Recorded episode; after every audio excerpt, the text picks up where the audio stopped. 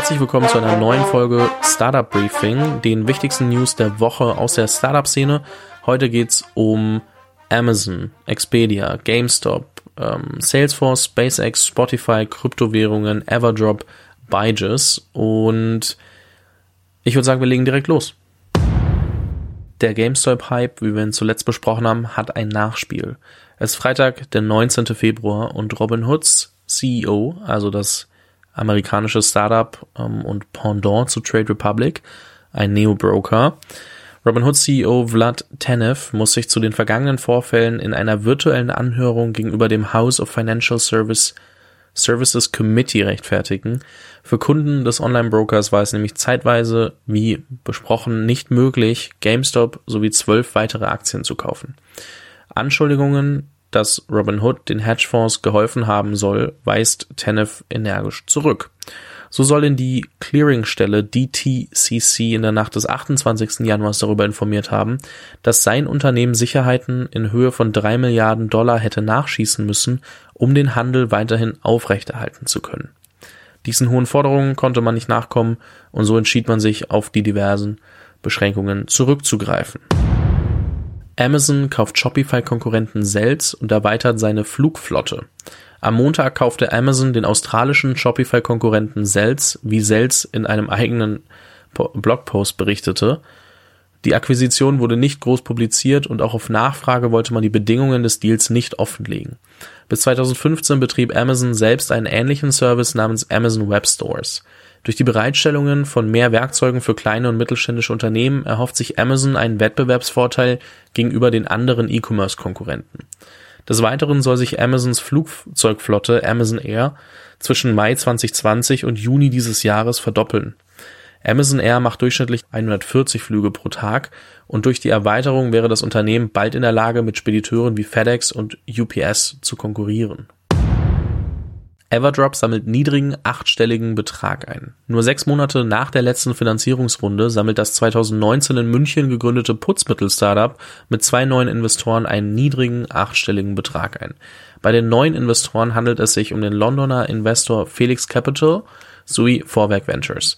Neben Bestandsinvestor HV oder HV Capital, ehemals Holzbrink, gehören Felix Capital nun 10% des Unternehmens. David Löwe und seine beiden Mitgründern gehören weiterhin noch über 60 Prozent des Unternehmens.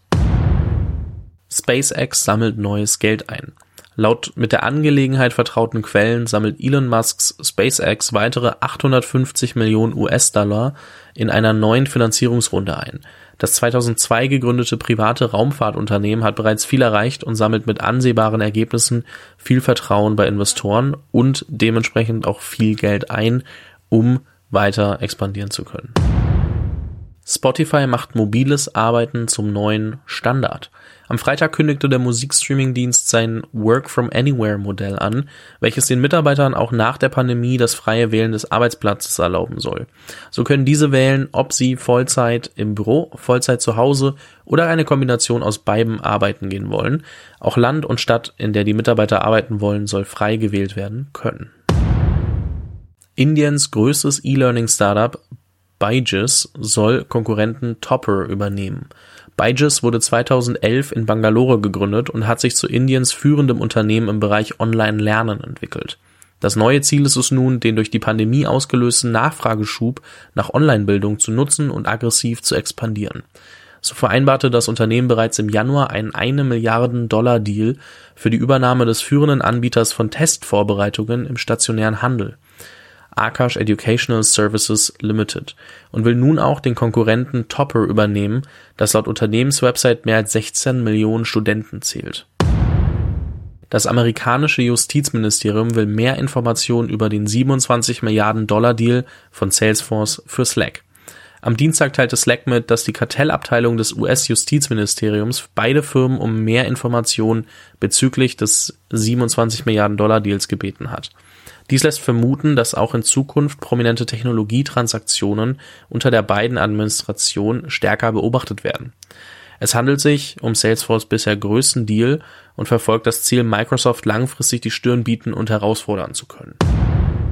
Das Reiseportal Expedia verzeichnet weiteren Umsatzrückgang. Auch im vierten Quartal 2020 verzeichnet Expedia weitere Umsatzrückgänge. So fiel dieser um 67 Prozent auf 920 Millionen US-Dollar, wobei Analysten ursprünglich mit einem Umsatz von circa 1,1 Milliarden US-Dollar rechneten. In den vorherigen acht Jahren hat das Unternehmen nie Umsatzrückgänge verzeichnen müssen. Doch durch den Coronavirus und den damit einhergehenden weltweiten Schließungen und Auflagen hat besonders die Reisebranche mit großen Beschränkungen und Verlusten zu kämpfen. Krypto News. Ich habe beschlossen, immer mal wieder über das Thema Krypto ein bisschen zu berichten, einfach nur, weil man in den letzten Wochen des Öfteren gehört hat, der Bitcoin hat so und so viel ähm, Dollar erreicht. Und äh, Bitcoin übersteigt äh, die Billionenmarke, also nach Marktkapitalisierung ist es dementsprechend auch mehr wert als die meisten Unternehmen weltweit. Wahrscheinlich verantwortlich für den erneuten Anstieg ist Elon Musk, der auf Twitter die Entscheidung, Teslas Bitcoin zu kaufen, begründete. So meinte er, dass es sich bei Bitcoin um eine weniger dumme Form von Liquidität als Bargeld handeln würde. Die zweitgrößte digitale Währung der Welt, Ethereum, traf am Donnerstag ein neues Rekordhoch von 1918, noch ein bisschen was US-Dollar. Und Ether hat damit einen Year-to-Date-Preisanstieg von 160 Prozent erreicht. Im Vergleich zum Bitcoin, dieser verzeichnet einen Anstieg von 78 Prozent und fällt dementsprechend geringer aus. Vielen lieben Dank fürs Zuhören bei der neuesten Folge Startup Briefing. Wenn es dir gefallen hat und äh, du sagst, das muss jemand anders auf jeden Fall auch hören, dann schick's gern äh, einem Freund, einer Freundin und sag, hey, guck mal, hier findest du in aller Kürze die wichtigsten News oder teils auf Social Media. Würde mir natürlich auch helfen. Und ähm, darüber hinaus, wenn du nicht genug bekommen kannst und jetzt dir überlegst, okay, jetzt habe ich die Podcast-Folge auch durchgehört, was mache ich jetzt? Ich habe am Freitag, also vor zwei Tagen, ein Interview mit Paul Ripke veröffentlicht und kann dir das auf jeden Fall ans Herz legen. Man kriegt sehr, sehr viele Einblicke darüber, wie Paul Ripke denn tickt, wie er mit seinen inzwischen 20 Jahren Karriere vorangekommen ist, wie er arbeitet, wie er denkt. Und ich fand es sehr, sehr spannend. Also ich muss sagen, ich habe es mir anders vorgestellt, das Interview, viel mehr storylastig, also wie ist er da hingekommen, so anhand von Stück für Stück, also wirklich Erklärungen, wann war was. Und man hat aber in diesem Interview viel mehr mitbekommen, wie die Person tickt und denkt. Fand ich sehr spannend, äh, auf jeden Fall klare Empfehlung. An der Stelle verabschiede ich mich, äh, wünsche dir eine angenehme Zeit und wir hören uns in der nächsten Woche mit einem Interview, mit dem Startup Briefing. Also bis bald, dein Fabian.